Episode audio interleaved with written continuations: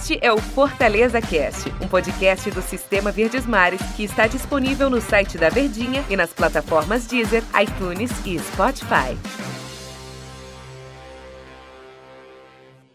Galera boa, sejam bem-vindos, um abraço para todos vocês, sejam bem-vindos ao nosso Fortaleza Cast, prazer estarmos juntos em mais um episódio e mais uma oportunidade para a gente conversar sobre as coisas do Leão, sobre as coisas do Fortaleza, ao lado do Tom Alexandrino. Muito prazer, eu sou o Antero Neto. Antônio Alexandrino, tudo bem, Tom? Tudo bem, né, Antero? Tudo tranquilo. Tudo bem, tudo beleza? Esse é o primeiro episódio após, né, a gente ter conversado sobre a derrota do Fortaleza lá para a equipe do Palmeiras.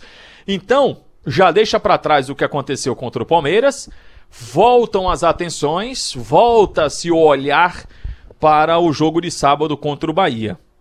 E que jogo, né? O jogo em que eu estava até conversando no programa, Tom, com, com você, né, com o Daniel, com, com o André Almeida, Ora. de que podia ser, ou pode ser quem seja o adversário do outro lado. Não é questão de diminuir o time do Bahia, não é questão de dizer que é jogo fácil.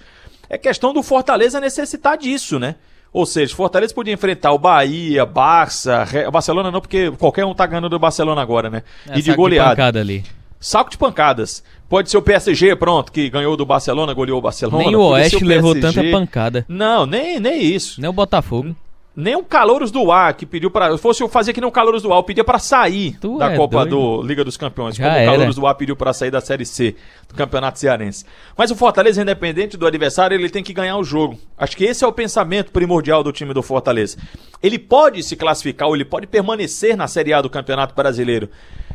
Mesmo que não vença o time do Bahia, pode, né? Aí vai depender de outros resultados. Aí a questão de que qual mensagem a diretoria do Ceará ou o Fortaleza quer deixar desta temporada. Então, Fortaleza tem a chance de terminar a temporada até com a Sul-Americana, o que seria algo inimaginável há três, quatro rodadas.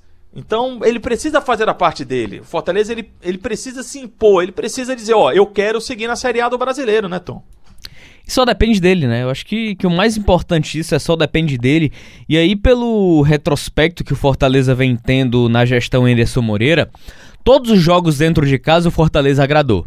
Lá na estreia contra o Grêmio, em meio a todos os problemas de Covid ainda, foi uma equipe que conseguiu se impor contra o Grêmio, teve oportunidades inclusive de vencer, teve uma dificuldade nos 20 minutos iniciais ali, mas depois conseguiu controlar a partida.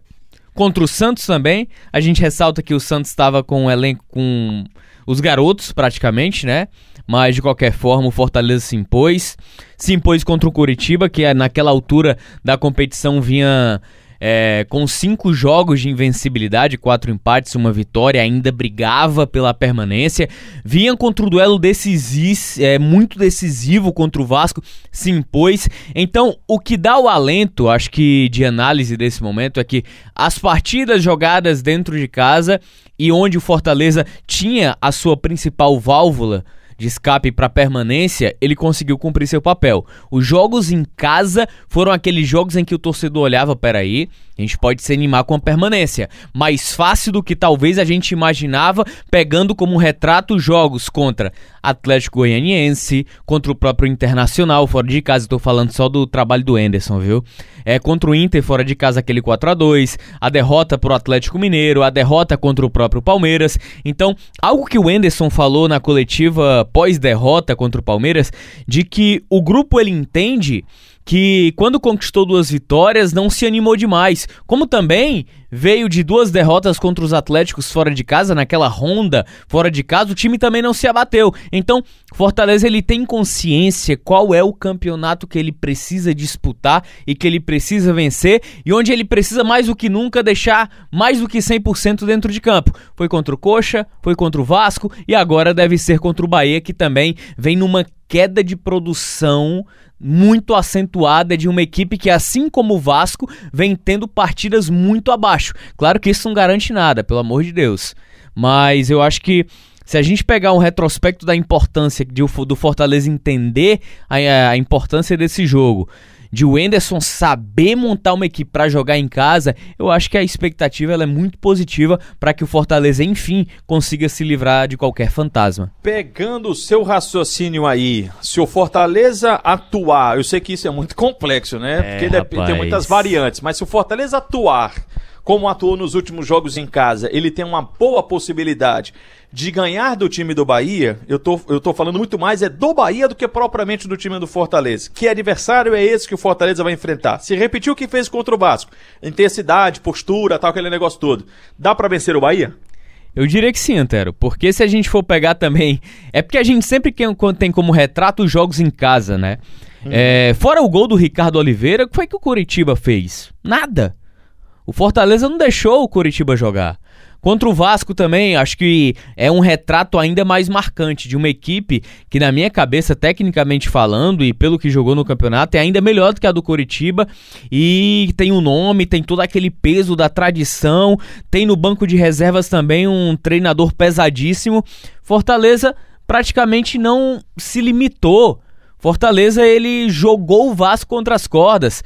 O Bahia, por exemplo, é uma equipe, Antero, torcedor, é uma equipe que tem uma característica de se defender para jogar no contra-ataque. Ela é uma espécie de esporte, digamos, com melhores jogadores no setor ofensivo. Eu acho que que, que essa assimilação ela acaba ainda sendo melhor. É uma equipe que consegue se defender bem, o Bahia consegue se defender bem, jogando em contra-ataque. Só tem um problema: quando o Bahia é obrigado a sair para o jogo, ele leva sapatada porque ele se desorganiza inteiro. Quando ele tem que sair da sua forma de jogar, que é uma herança deixada inclusive pelo Mano Menezes, que o Dado Cavalcante tentou corrigir um pouco e que até melhorou o Bahia dentro da Série A de Campeonato Brasileiro, mas é uma equipe que tem graves problemas de criação quando tem a bola e foi o que o Fortaleza fez contra o Vasco. Quando não tinha bola, se defendeu muito atrás. O Vasco deu contra-ataque, foi onde o Fortaleza foi letal. O que é que te preocupa mais? O Bahia ou o Fortaleza? Eita. é, isso serve até para o torcedor que está nos acompanhando. Por que, que eu pergunto isso? Porque eu, fiz, eu acabei de falar com o Tom com relação ao adversário. Se jogar aquilo, dá para vencer o time do Bahia. Mas esse Bahia é a equipe que conquistou o um empate fora de casa. Que, né, o, ba o Bahia da Montanha Russa.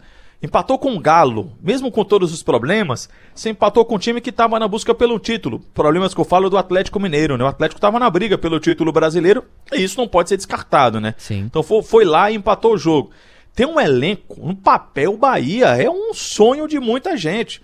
O Fortaleza, Ceará, que certamente queriam contar com Rossi, com Gilberto, com Rodriguinho, com o com o Gregory. O Ceará sem é, lateral direito com o Nino Paraíba. Nino Paraíba. Cara, tem muito jogador Verdade. do Bahia que jogaria nos times do Norte, aliás, de outros times da Série A do Campeonato Brasileiro. Então, no papel, ele é um time muito forte.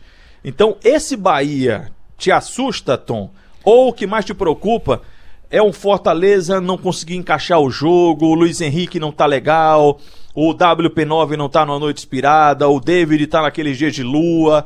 O que é que te preocupa mais? Antero, é, é, o se é muito relativo no futebol, né? Ele é muito Isso. relativo e muito perigoso, escorregadio e se torna até uma armadilha quando a gente opina em cima do si. Mas o que a gente pode fazer em, é, em cima disso é projeção. Para ser bem sincero, a equipe que mais me, assustada, se, me assustava se chama Vasco da Gama.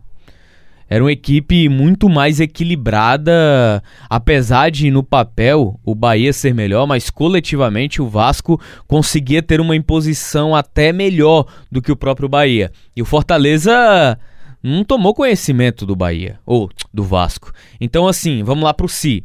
Se o Fortaleza fizer uma partida aos moldes da que fez contra o Vasco, pode ter certeza que o Bahia não vai assustar em nenhum momento.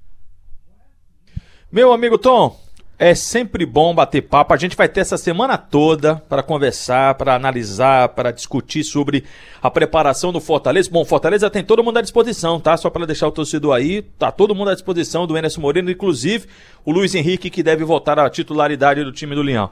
E aí a gente vai ter muita semana, vamos ter muitos dias aí essa semana para a gente conversar sobre esse jogo decisivo.